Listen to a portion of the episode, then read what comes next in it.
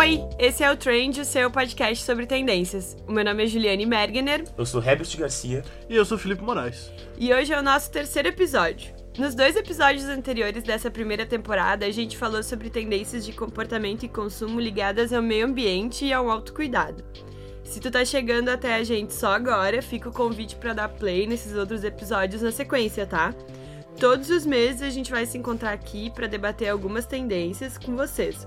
E através da nossa página lá no Instagram, o arroba trend ou podcast, vocês podem participar de enquetes e mandar os seus depoimentos pra gente. Então vai lá e procura pela gente, não deixa de participar. Quem sabe tu não vai ser um case pro próximo episódio. E hoje o nosso papo é sobre nós e as pessoas, ou seja, as tendências de relacionamento. Nós escolhemos falar sobre três grandes tendências dessa temática, que são a solidão ou a solitude da atualidade, os relacionamentos mediados pela internet e pelas redes sociais e os impactos das novas tecnologias na vida das pessoas. A gente vai discutir um pouquinho aqui por que cada uma dessas coisas virou tendência e como isso se relaciona com a nossa vida na sociedade. E para começar a nossa conversa hoje, a gente vai ouvir um pouquinho do depoimento do Carlos Eduardo da Tora, que tem 18 anos e está no último ano do ensino médio, para a gente entender como que ele vê as relações com o advento da internet e com essas novas tendências da atualidade. Eu já tive experiências com Tinder, já quando eu tava me sentindo para baixo, tava com o autoestima baixa e queria, sabe, correr atrás, eu fui atrás do Tinder, porque eu, eu sinto que é para isso que serve. Eu já conversei com meus amigos sobre e parece que o Tinder é exatamente isso. É tipo assim, um último recurso para quem não sabe mais o que fazer. Eu não sei mais o que fazer, eu vou atrás do Tinder. Eu vou procurar pessoas que uh, e deslizem pro lado no, na minha vitrine. Porque no Tinder tu é uma vitrine. Tu, tu expõe aquilo que tu acha interessante e que tu acha que as pessoas vão querer, que, vão, que vai cativar as pessoas. Só que a gente é muito mais complexo do que só só aquilo que a gente acha legal em nós mesmos, sabe? A gente tem nuances, a gente tem defeitos, a gente tem problemas, a gente tem ansiedades e essas coisas a gente só percebe realmente convivendo com a pessoa, indo atrás, investindo tempo para entender ela. A, as experiências que eu tive com o Tinder, sinceramente, nunca passaram de conversas com o Matt, porque eu eu sempre me senti muito incomodado, eu sempre me senti muito tipo uh, angustiado usando ele, porque parecia que era algo que eu tava apreciando demais, sabe? É um consentimento deliberado. E a internet faz muito isso. Essa parte do Tinder é a coisa mais real que tem. Tipo, o Tinder é, é muito esse atestado de desespero. Eu, pessoalmente, usei com esse mesmo intuito de aumentar a autoestima, de vender um produto e de me sentir bem porque as pessoas davam match. Eu só colecionava, eu nem chegava a conversar com as pessoas, sabe? E vi várias outras pessoas que também estavam fazendo isso à minha volta. E eu não tinha olhado por esse lado, mas, tipo, vendo o Carlos falando sobre meio que bateu. que a gente tende a se compactar demais, né? Tipo, é uma época que tá tudo muito rápido, a gente se apresenta rápido, a gente quer ter as coisas rápido, a gente quer. Uh, ter as relações com as pessoas muito rápido, mas não, não tem como forçar isso, né? A gente se acostuma a falar o que a gente quer em 140 ou 280 caracteres no Twitter. E a gente tenta se definir nisso também, mas é completamente impossível tu forçar uma relação assim. Parece muito clichê chutar cachorro morto falar essas coisas, mas é verdade, né?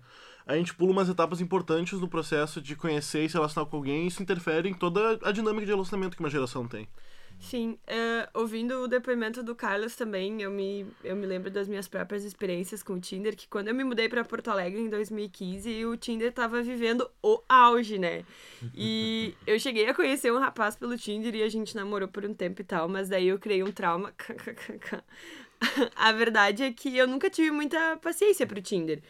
E eu tinha fases. Eu acho que pensando criticamente sobre essas fases, eram momentos de muita carência em que eu baixava o aplicativo, dava uns matches, que quase sempre eram meio ruins e frustrantes, eu diria, e depois eu desinstalava. Aí, uns meses depois, o processo se repetia, mas, como eu disse, eu fiquei um pouco traumatizada, e aí eu nunca mais usei. É, a gente tá su sujeito a isso, infelizmente. É, né? E eu já tive umas conversas com as minhas amigas sobre isso, e a gente sempre chega na mesma conclusão, que é um aplicativo que a gente tenta usar para dar uns beijos na boca.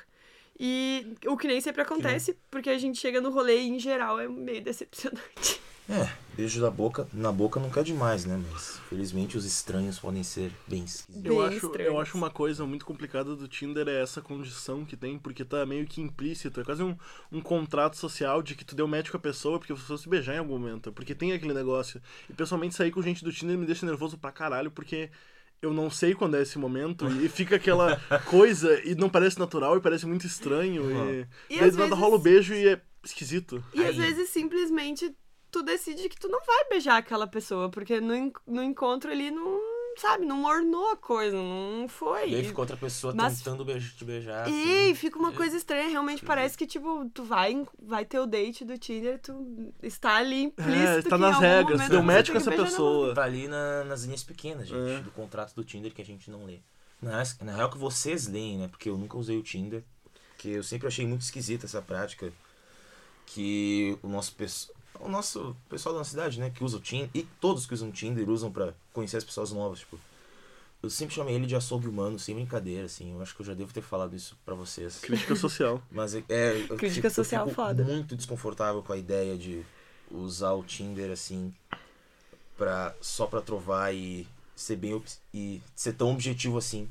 Mas se parar pra pensar, todas as redes sociais são mais ou menos assim, tipo, a gente se coloca numa vitrine e fica ali exposto pros outros nos julgarem e quererem meio que nos beijar. assim. Esse é o complicado do, do, do, do Tinder e dessas redes sociais, né? A gente não consegue ser a pessoa que a gente é na internet no the real. É, é bem complicado. É verdade. Mas se fosse uma rede social pra estabelecer. Pra, só, só pra fazer amizades novas, eu acho que eu usaria o Tinder. Acho que eu usaria o Que Tinder. fofo. Ah, que meigo. E sobre isso, a Marina Zanovello Selli, que tem 25 anos e é designer de moda e figurinista, falou com a gente e contou um pouco sobre a experiência dela com o Tinder e os motivos que levaram ela a recorrer ao aplicativo. Eu uso o Tinder fazem mais ou menos quatro anos. Eu resolvi baixar o Tinder na época porque eu tinha terminado meu relacionamento e eu queria saber quem é que estava solteiro. Só por isso, assim, porque ah, eu tava namorando há três anos e não fazia ideia quem tava namorando, quem tava solteiro. E eu queria também que as pessoas soubessem que eu estava solteira. E eu entrei no Tinder. Eu cheguei ah, no Tinder, eu tinha visto em redes sociais e tal. E, e as minhas amigas também comentaram que, que era legal e tal. E eu fui ver o que que era, como é que era. Foi de curiosa, né? Pela indicação das amigas, pra curtir o rolê de solteira e pela facilidade em saber que quem estaria disponível e também pra deixar todos sabendo que ela estava disponível. A verdade é que os aplicativos facilitam muito a vida de quem quer uma curtição momentânea. Na enquete que a gente fez lá nos stories do nosso Instagram, 62% do pessoal disse que já usou o Tinder. E o pessoal se puxa, tanto na hora de conhecer novas pessoas, que até paga por uma experiência diferenciada. Segundo o Match Group, companhia que controla o aplicativo, o Tinder tem mais de 5 milhões de assinantes ao redor do mundo. Gente, Que Eu absurdo. Os retiro o que eu disse. O Tinder não é o, É. o fundo do poço, é pagar pelo Tinder. é, e, os, e olha, os planos não são baratos, hein? Tipo, tá ali na faixa dos 25 reais. Poxa, dá pra pagar uma 30. mensalidade de WoW com isso. É, Uou. Netflix, é, qualquer RPG da sua preferência, querido ouvinte. e esses dados foram divulgados esse ano. Os planos favorecem a visualização de seus perfis, permite ver quem que te deu like, ah, aumenta o seu número de super likes, entre outras funções. Engraçado que eu tô falando isso, mas eu nunca não entendo nada, nunca usei nem nada. o diretor financeiro da companhia, o Gary Swindler, afirmou em reportagem do The New York Times que 70% do lucro do aplicativo vem das assinaturas. Vocês já conheceram alguém que assinava o Tinder? Já. Eu já também. É, é esquisito. Foda-se, muito estranho. Inclusive, Eita. esses, esses tempos, um amigo meu pegou e falou: Nossa, eu tava afim de assinar o Tinder, é só 10 pila por mês. Eu falei: Cara, tem tanta coisa. Vai pagar o Spotify, Tem tanta cara. coisa, 10 reais por Vai mês. pagar o. Spotify pra ouvir os episódios do Trend. Spotify universitário.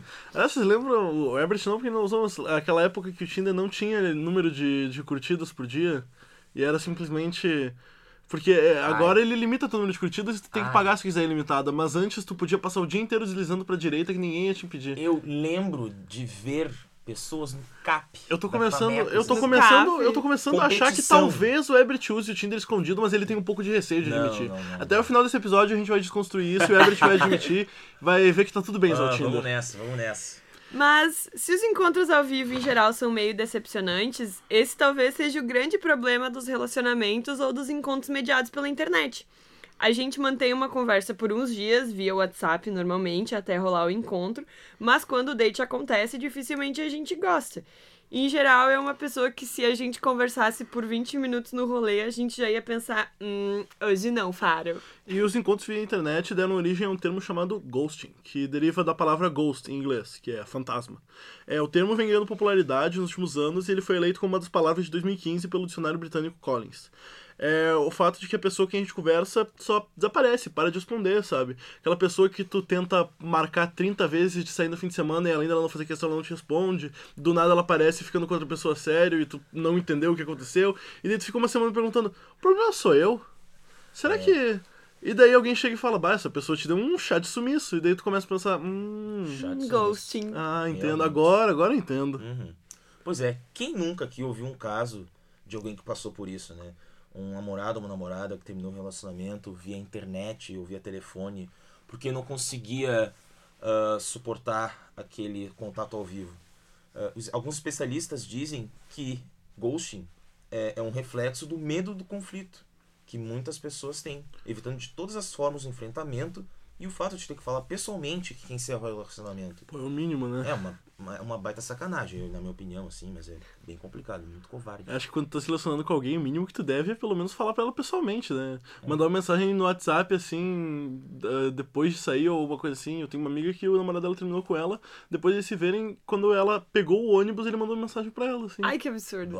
Eu, eu juro que eu não entendo por que, que normalizou tanto, assim.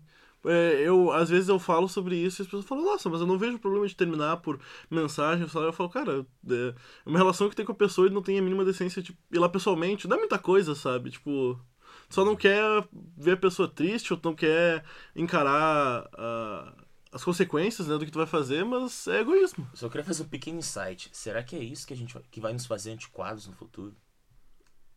Questionamentos. Fica aqui o questionamento hum. para os nossos ouvintes também é. refletirem sobre. Mas é um reflexo dessas relações mediadas pela rede, né? Tipo, nesse contexto a gente trata os outros como pessoas que não têm sentimentos. Talvez seja por isso que a empatia tem começado a desaparecer. E a gente não consegue ver as pessoas da mesma forma, justamente porque no Tinder é uma vitrine humana, é uma persona na internet, tu não vê ela como uma pessoa de verdade, assim. Eu acho que isso tende a acontecer também mais em relacionamentos que começaram pela internet, porque a humanização do outro é muito mais difícil de fazer quando tem um mediador assim que te permite ser quem tu, quem tu quer mostrar pra outra pessoa.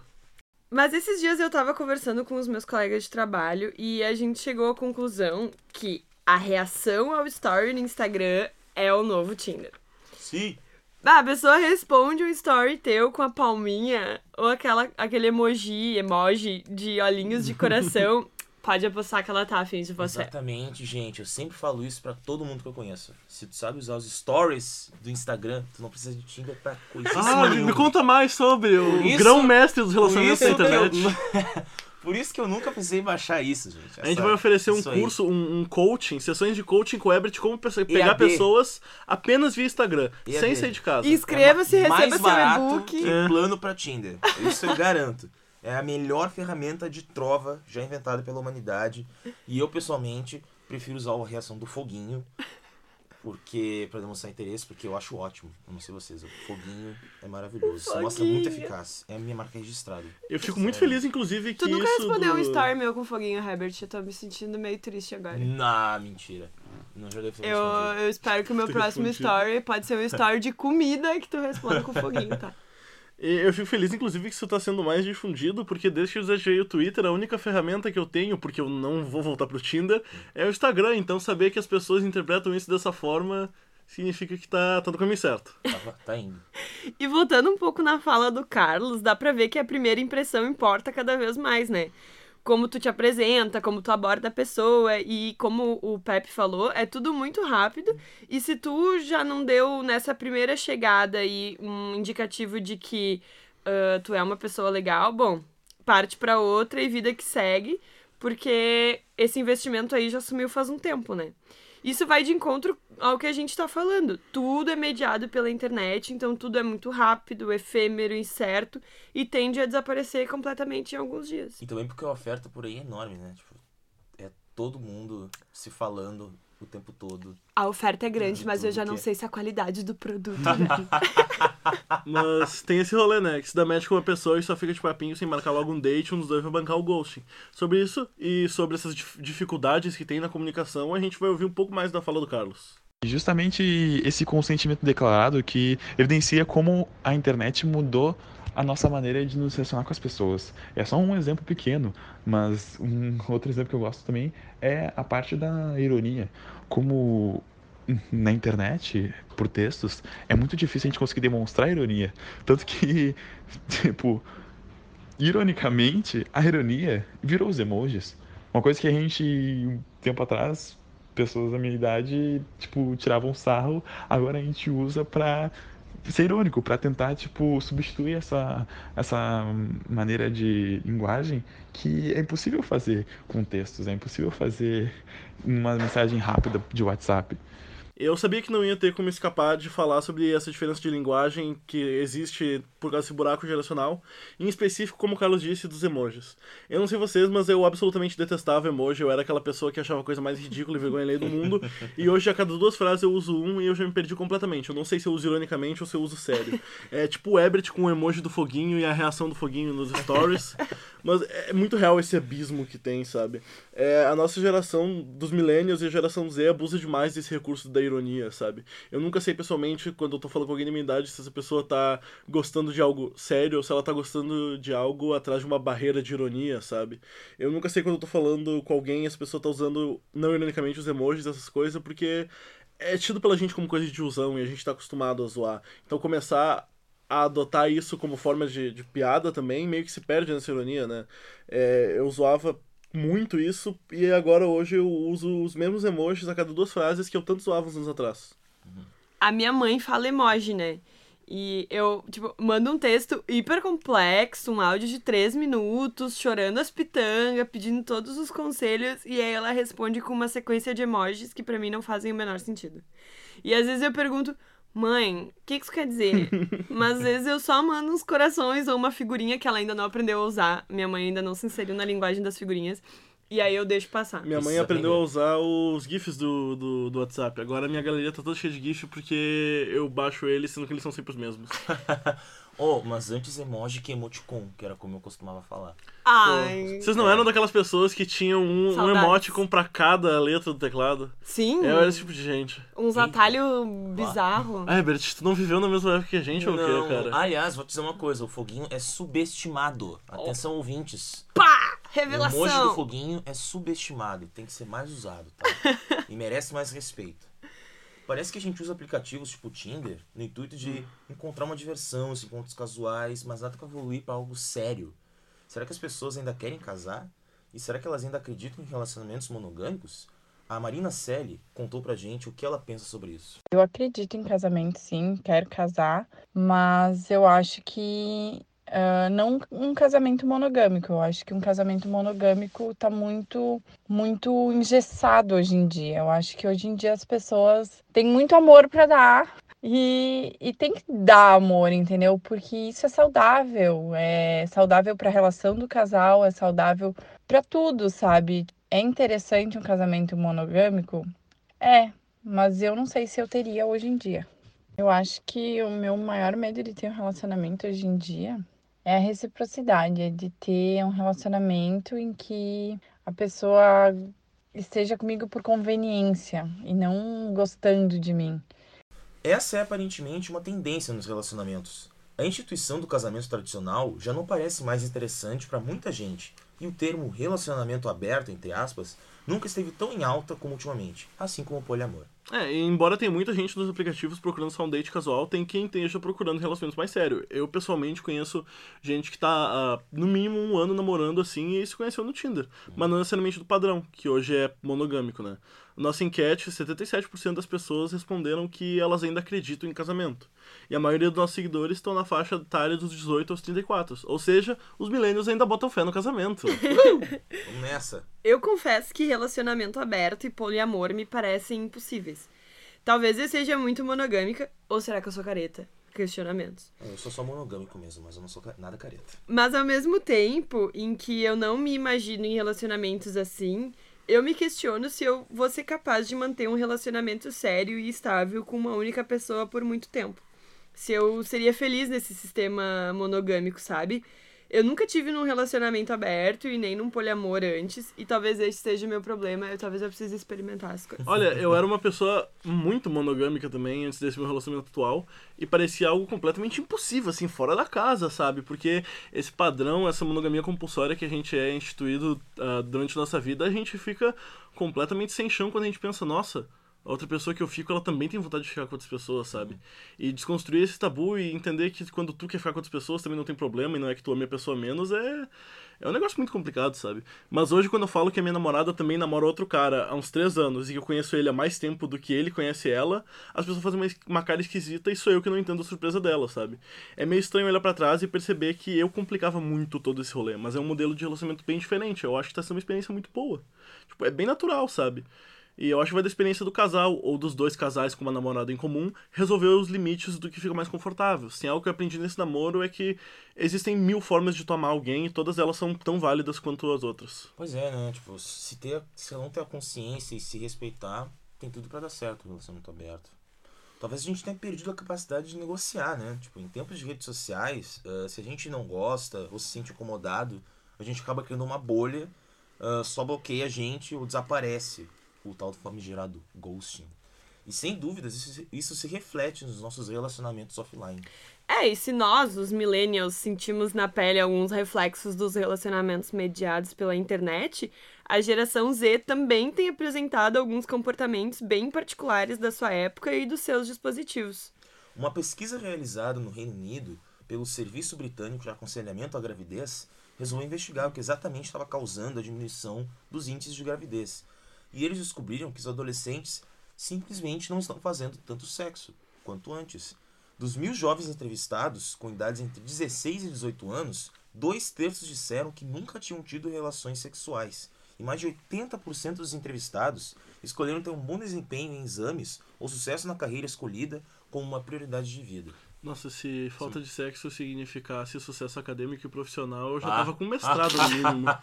Nossa, eu Nossa. vou me abster, né? Eu prefiro Ainda não mais, comentar. É. Meu TCC estaria pronto. É.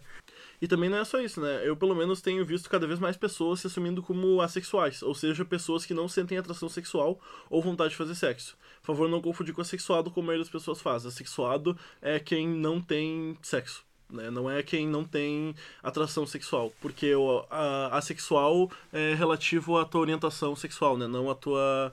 Eu nem sei onde assexuado se encaixa, eu acho que é na identidade de gênero ou ser sexo biológico, mas não é sobre orientação sexual, não é. É sobre... Assexuado é não ter sexo a percepção de sexo na nossa geração também está mudando bastante. Cada vez mais a gente está desconstruindo essa compulsão pelo sexo, que acaba adultizando as crianças pré-adolescentes, impondo como se fosse a coisa mais importante transar.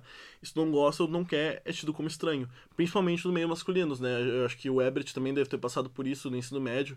Esse negócio de se tu não fica com ninguém, se tu não transa com ninguém, se tu chegou em tal idade tu não perdeu a virgindade, as pessoas olham meio torto, é e muito estranho. E é, é muito esquisito, assim, um homem não querer transar, sabe? É como se fosse associado à, tua identidade de gênero, sabe? Se tu é designado como homem, como assim tu não gosta de transar? E como assim tu, tu recusou que uma mulher transasse contigo, sabe? É, infelizmente, uh, o processo de autoafirmação de ser homem passa muito pelo sexo. E eu acho não. isso bem negativo, assim. Porque imagina um adolescente ter que é, isso força tanto nisso, sabe? Isso é, força as é pessoas normal. a terem experiências sexuais quando elas não estão prontas para isso, simplesmente por profissão. Pelo menos foi o meu caso. Eu acho que eu comecei a ter esse tipo de experiência muito mais cedo do que eu deveria, simplesmente por pressão, sabe? Não porque eu realmente estava afim, eu me sentia confortável para isso. É, eu comecei a ter bem tarde e aí isso acabou eu acho que acabou meio que. Deixando complexado. É, complexado de certo ponto, sabe? A famosa masculinidade tóxica. Hum.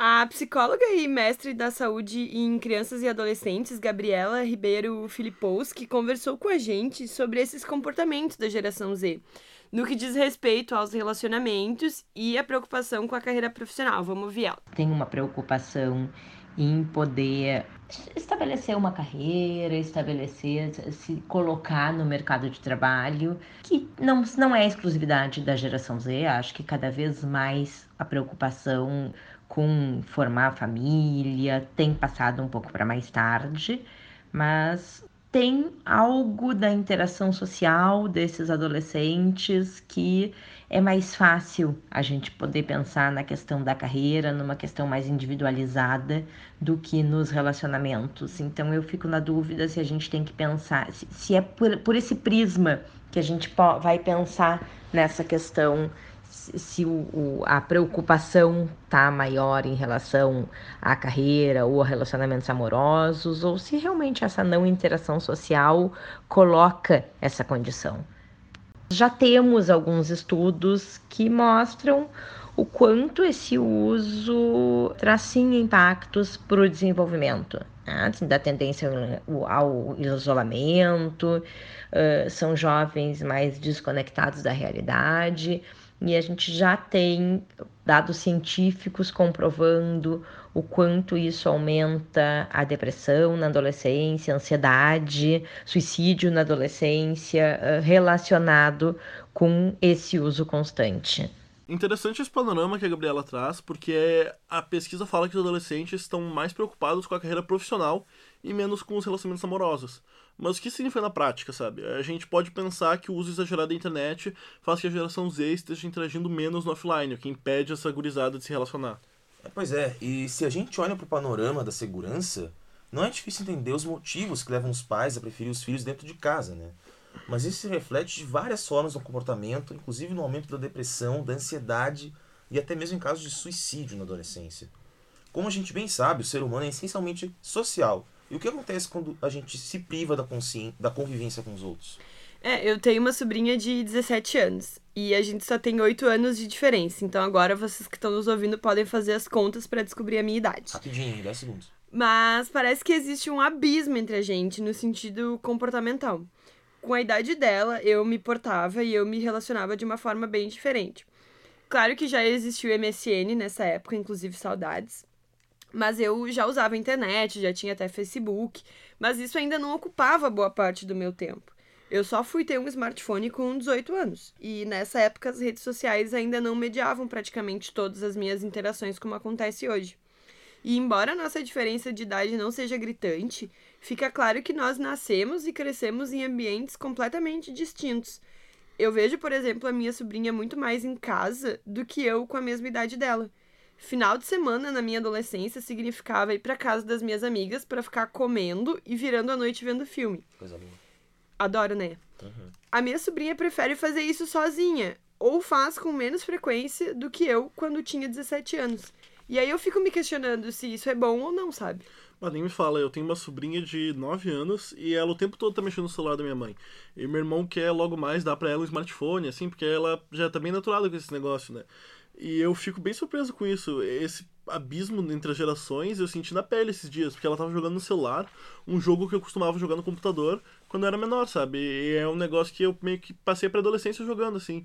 E ela se surpreendeu falando que eu era muito velho e que achava que eu não sabia que jogo era aquele. Ela ficou completamente surpresa, ela nem sabia que o jogo era tão velho assim. E pra ela é a coisa mais normal do mundo, essas coisas, tipo conversa no WhatsApp, baixar um jogo na Play Store, entrar em um servidor para jogar, ligações de vídeo, esses negócios, é tudo completamente natural para ela. E ela só tem 9 anos, gente. Tipo, como é que vai ser a adolescência dela nesse sentido, sabe? É um negócio que a gente não tem nem como prever direito. Nossa, eu lembro que eu comecei a usar MSN com uns 13 anos de idade e eu padecia. Padecia, não conversava com quase ninguém. Tipo, mandava alerta para tudo que era gente, ninguém queria falar comigo. Entrava e saía, entrava e saía do MSN pra subir a janelinha ali pra alguém É, falar pois com é. o Herbert. Aquele, aquele quadradinho verde, assim, é um Chamava, chamava a atenção, tremia a porra toda e botava a janela em primeiro plano. Ai, ai. Mas sobre isso, a Gabriela também conversou com a gente sobre uma tendência que o relatório da Euromonitor trouxe. A solitude. É um termo que evoca a solidão, mas não de uma forma negativa. É quase como o prazer de ficar sozinho. Mas que consequências isso traz? Vamos ouvir o que ela pensa sobre isso. Dá uma, dá uma ouvida. Sim, o fenômeno da solitude está influenciando cada vez mais, né? mas a gente tem, por um lado, adolescentes mais protegidos, a gente já enxerga, já, já consegue ver pesquisas que falam de um menor índice de gravidez, menor uso de álcool na adolescência, mas eu questionaria a respeito de que preço a gente vai pagar por isso, né? O ser humano é um ser social, ele precisa do outro para se desenvolver. É a partir da interação social que a gente aprende, que a gente cresce, que a gente se comunica e uh, isso foi desde sempre, né? Se a gente for pensar na evolução do ser humano, a evolução do ser humano também se dá por uma questão dos, de relacionamentos sociais. Deixa eu voltar lá atrás para a questão do, de como é que foram se formando as sociedades, de como é que foram se formando os grupos. Sempre foi necessária essa interação e esse contato com o outro como uma forma evolutiva também do ser humano. Então, quanto esse isolamento e o que esse isolamento vai trazer em doenças futuras ainda, tá, ainda se questiona, mas se entende como o ser humano entrando num processo de interação social diferente, né? assim, com uma interação com menos interação, e isso acarretando sim problemas para o desenvolvimento. Tem muitas pesquisas hoje mostrando o quanto crianças e adolescentes têm menor capacidade de aprender, por exemplo, quando uma, é uma aprendizagem que não estava relacionada com questão de afeto, com a interação social. E acho que isso vai, no futuro, nos mostrar outras situações que vão seguir aparecendo em função desse isolamento, dessas novas tendências.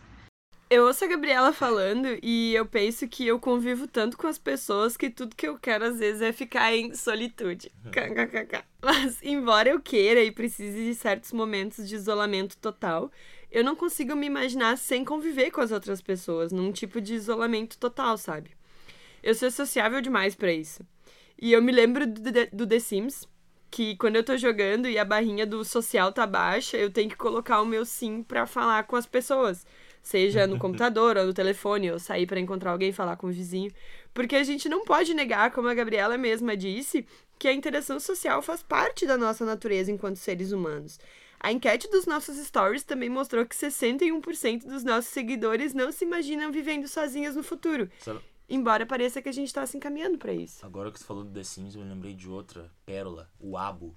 Rabo Hotel. Rabo? É a Rabo que se fala? Olha, acho que é da maneira que teu coração mandar. ah.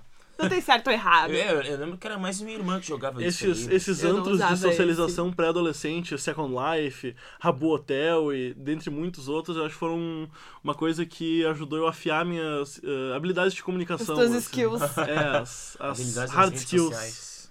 E, cara, eu fui percebendo que eu me isolo mais e mais com o passar dos anos ouvindo as falas dela. Tipo, cada coisa que ela fala, eu fiquei, putz, eu aí. E eu lembro claramente que, tipo, em 2015, eu era, eu era uma das pessoas que ficava o dia inteiro conversando com várias pessoas. Nunca faltava assunto, mandava meme, mandava imagem, respondia na hora, nunca esgotava nada. Aí toca pra hoje em dia, onde no momento eu tenho no mínimo 10 conversas não lidas no WhatsApp, provavelmente mais. E eu não consigo manter um diálogo decente com nem ao menos uma pessoa por dia. Acabo deixando todos meus amigos no vácuo por dois, três dias e eles ficam pensando que eu odeio eles. E se vocês estiverem me ouvindo, eu não odeio vocês, tá? É só muito difícil e o semestre come toda a minha energia eu não ficar gastando ela no Zap Zap. É, o TCC tá muito complicado, gente. Tá complicado para todo mundo aqui.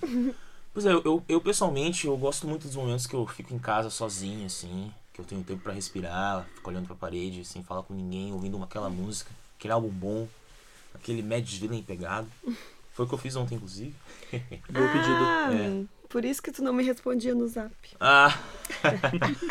Mas eu logo sinto falta da minha família e dos meus amigos também, tipo, procuro sempre estar conversando e tal, entrando nas redes sociais, tipo, eu acabei virando muito sociável na faculdade pra ficar muito tempo sozinho, sem falar com ninguém, sabe? Enfim, eu acho que foi uma evolução que eu acabei fazendo na minha vida, sinceramente. Segundo o Sindicato da Habitação de São Paulo, a capital paulista teve em 2018 um crescimento de 91% nos lançamentos de unidades residenciais com até 45 metros quadrados. Nesses ninhos de um pássaro só, dá para fazer de tudo sem colocar o pé para fora da porta ou estabelecer vínculo com ninguém, graças principalmente aos aplicativos, né? Incrementaram serviços de entrega em domicílio. Hoje é possível ter supermercado, farmácia, papelaria, sacar dinheiro, pedir comida, fazer rancho sem colocar o pé para fora de casa. O silêncio incomoda? Na internet tu pode mandar áudio, tem horas ininterruptas com o som de pessoas conversando, como estivesse acontecendo uma festa na sua casa. E sem falar em coisas como o uh, mundo do sexo virtual, que garante até a experiência de estar dentro de uma casa de swing ou coisa do tipo. Então a gente vê que a internet ela tá tentando ou conseguindo preencher todas as necessidades que a gente tem na, na vida real, né? Daqui a pouco a gente realmente não vai precisar mais de estímulos de fora, porque a internet vai prover tudo eu, isso. Eu acho inacreditável essa, essa especialmente a parte do, áudio de horas ininterruptas com o som de pessoas conversando. Ah, que diferença tem de alguém que Sim. dorme com o som da chuva, por Isso é exemplo? muito bizarro.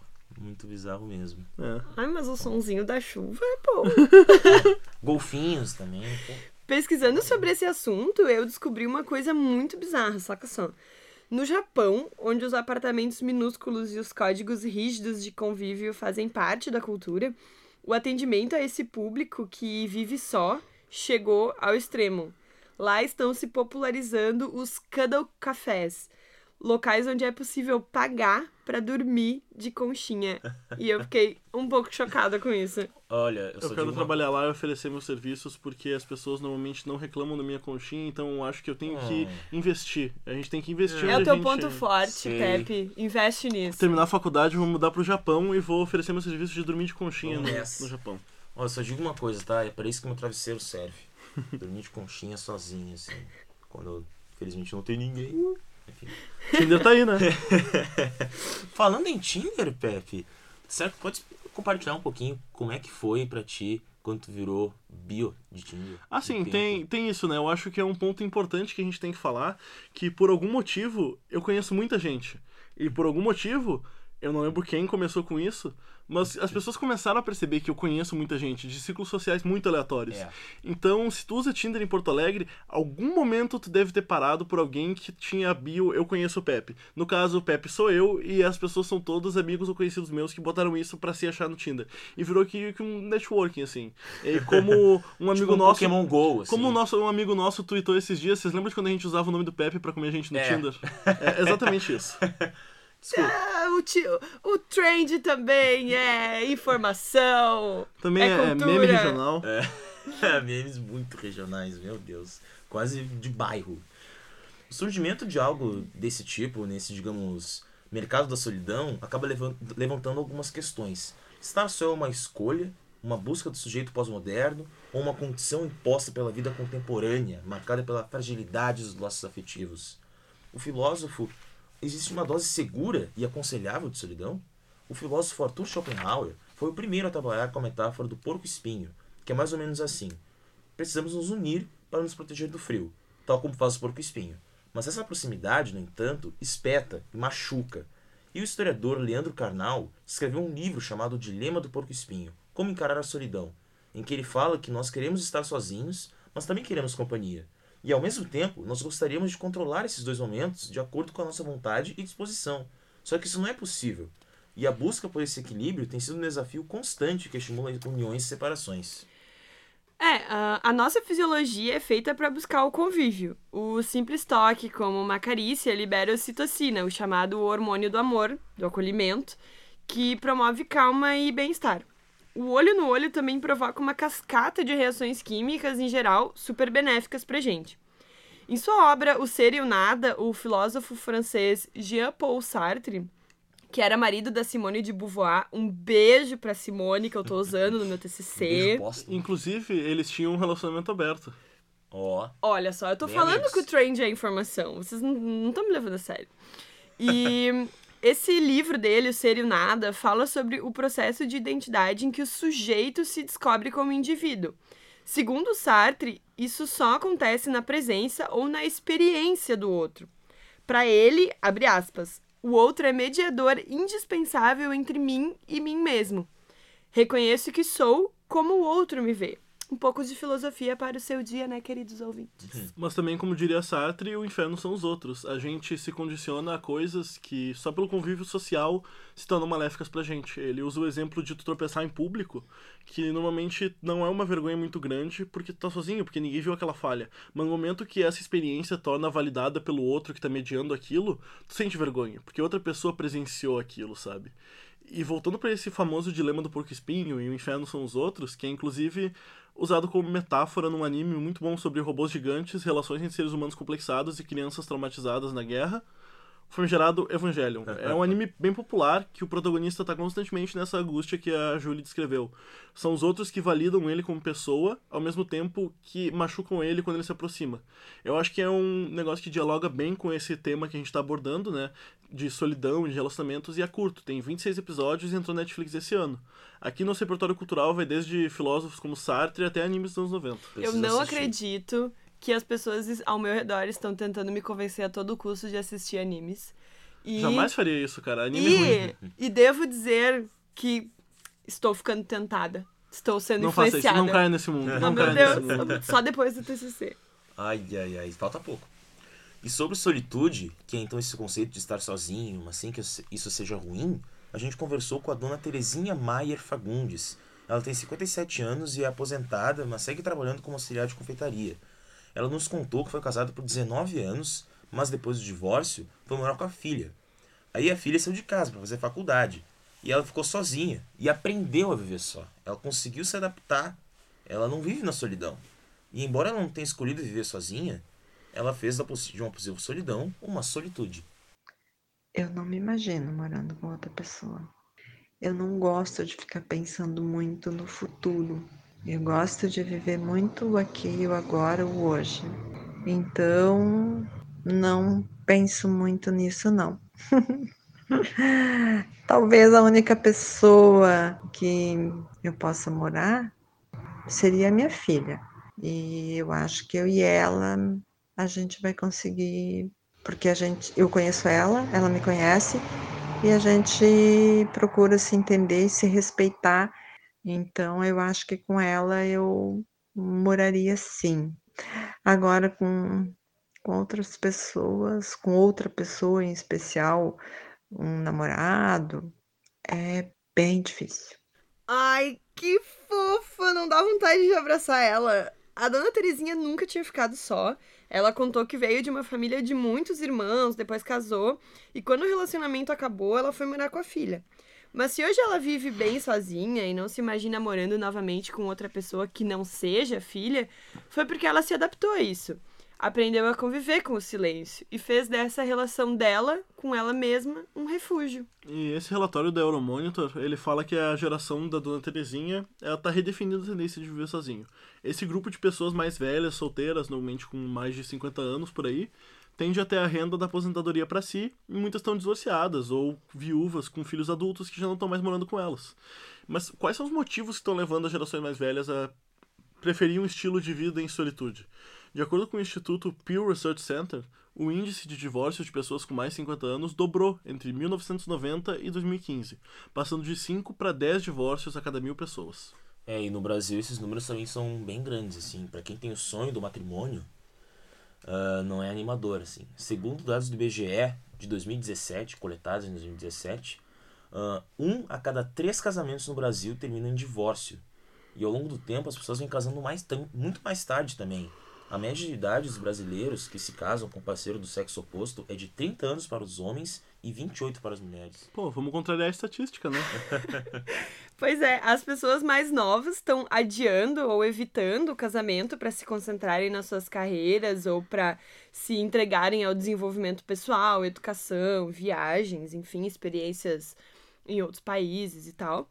E a prevalência de uma vida solitária, especialmente para aqueles ah, que já estão ou que já passaram da época ideal de começar uma família, tá acabando com a, estigma, a estigma, estigmatização, olha, de começar uma família. E, e essa história de viver sozinho a vida corrobora a hipótese de que escolher uma vida em solitude pode levar a uma vida mais saudável e com mais realizações.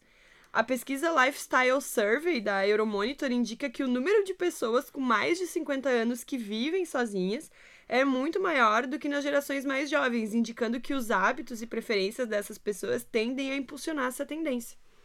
E engana-se quem pensa que a vida em solitude significa solidão, né? A gente tá vendo cada vez mais pessoas com animais de estimação. Eu não sei se vocês têm algum, eu tinha um cachorro, assim, tipo, muitos anos, ele faleceu em 2015, tipo, eu tinha ele desde pequeno, assim. Hoje em dia eu penso em ter algum animal porque minha namorada também fala pra, pra eu adotar algum bichinho porque eu me sinto muito sozinho em casa, sabe? É, é, é, difícil. E ter um animalzinho, ter um negócio é o que me atrai muito. Só que ao mesmo tempo que eu me sinto muito sozinho, eu também mal paro em casa. Então eu tenho medo de deixar ele muito sozinho, né? E dá trabalho. É. Cuidar de pet, hein? Ser, ser pai de pet, assim, é bem complicado. É mesmo. bem complicado. É bem complicado. o relatório da Euromonitor mostra que a posse de animais de estimação em Hong Kong cresceu 72% na década passada. E cerca de 545 mil casas, meio milhão de casas, vão ter um animal de estimação em 2019. As tendências demográficas de Hong Kong, especialmente para as baixas taxas de natalidade, casamentos tardios e uma população idosa crescente, estão por trás dessa, desse surto da adoção de pets até o final desse ano. Agora eu fiquei me questionando, será que eu adotei a Capitu já pensando na minha vida em solitude? Mas lá na nossa famigerada enquete do Instagram, 61% dos nossos seguidores responderam que pensam em ser pais e mães de pet e não de crianças. Interessante, né? E viver sozinho não é uma tendência específica de uma geração ou cultura. As pessoas de todo o planeta estão acabando com esse estigma da solitude e assumindo independência, né?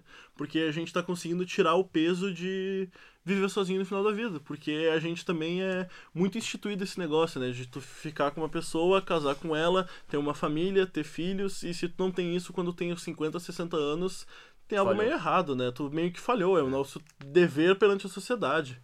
E a gente está desafiando isso cada vez mais. É. E esse mesmo instituto, o Pew Research Center, estima que quando os jovens adultos americanos fizerem 50 anos, 25% deles vão ter sido solteiros durante toda a vida.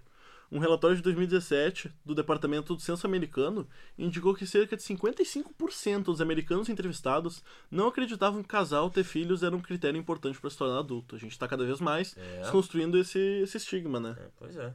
Mas a gente também perguntou para dona Terezinha o que ela acha que a filha dela pensa sobre o fato de ela morar sozinha. E olha que interessante o depoimento dela. Dá, dá uma ouvida. Eu não sei direito o que ela pensa, mas eu imagino que assim como ela foi, criou asinhas e saiu, para mim foi, é, foi difícil, ao mesmo tempo, ela ir viver a vida dela, porque isso faz com que ela cresça, que ela amadureça e que ela aprenda a caminhar com seus próprios passos, com as suas próprias pernas.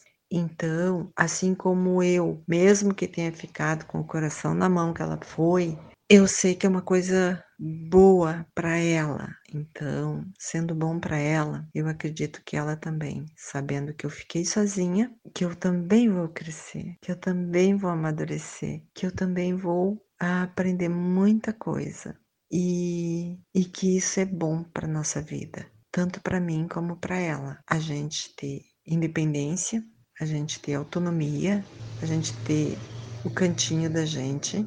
A gente tem um bom relacionamento, a gente conversa bastante, praticamente todos os dias. Eu sei que ela torce por mim, eu torço por ela.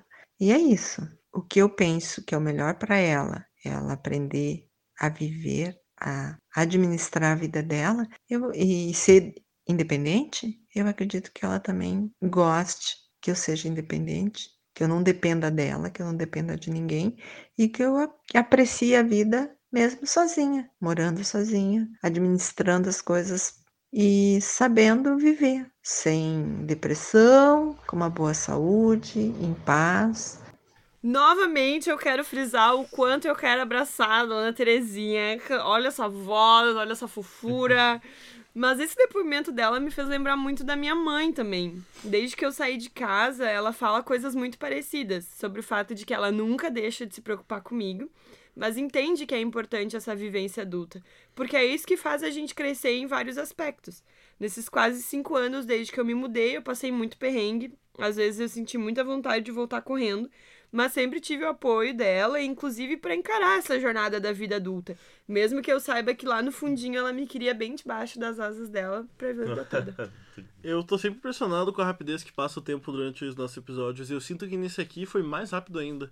É. E eu tô triste anunciar que infelizmente já deu nossa hora. Nós e as pessoas, que é o nosso terceiro episódio, poderiam reunir, render horas de discussão, gente. Horas. Mas a gente queria mesmo era discutir algumas tendências e principalmente plantar uma sementinha em vocês, para que a gente pense e repense a nossa relação com o mundo e com os outros, sabe?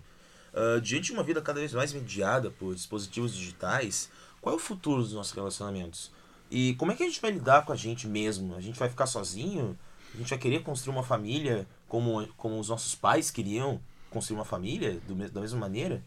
Uh, seja como for, uh, foram tantos tópicos debatidos que a gente espera contribuir para essas discussões aí no seu meio social discussões mais offline, tá? Vamos olhar no olho das pessoas um pouquinho, sentir um abracinho, vamos lá? É, exatamente, gente. Vamos se puxar. É, a gente espera que vocês tenham curtido esse episódio, tanto quanto a gente curtiu fazer ele. E depois de nos ouvir e ouvir todos os depoimentos incríveis que a gente recebeu, que vocês possam tirar daqui reflexões relevantes para a vida de vocês, né? Sobre a maneira que você anda com as pessoas, formas de relacionamento, que tá tudo bem ficar sozinho, tá tudo bem não querer se relacionar, né? É. Porque afinal, o que importa é isso, né? A gente poder pensar um pouquinho em como a gente tá se relacionando como se relaciona com a gente, o mundo e como a gente se sente em relação às nossas decisões para nossa vida, né? Porque no final é isso, a vida é nossa e a gente não pode deixar essas essas tendências virarem regras. A gente não pode simplesmente achar que tudo isso a gente tem que seguir pelo resto da vida, né? A gente é. não precisa necessariamente ter uma família, a gente não precisa necessariamente casar, mas se a gente quiser isso, também tá tudo bem. Tá ótimo, gente. E se você chegou até aqui,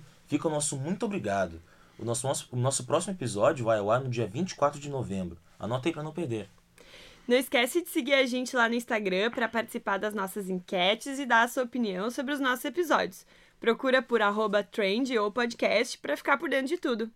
E depois desse bate-papo, tu diria que tu é uma pessoa que segue tendências ou tá contra elas? A gente se vê em breve. Tchau. Tchau. Tchau. Beijo.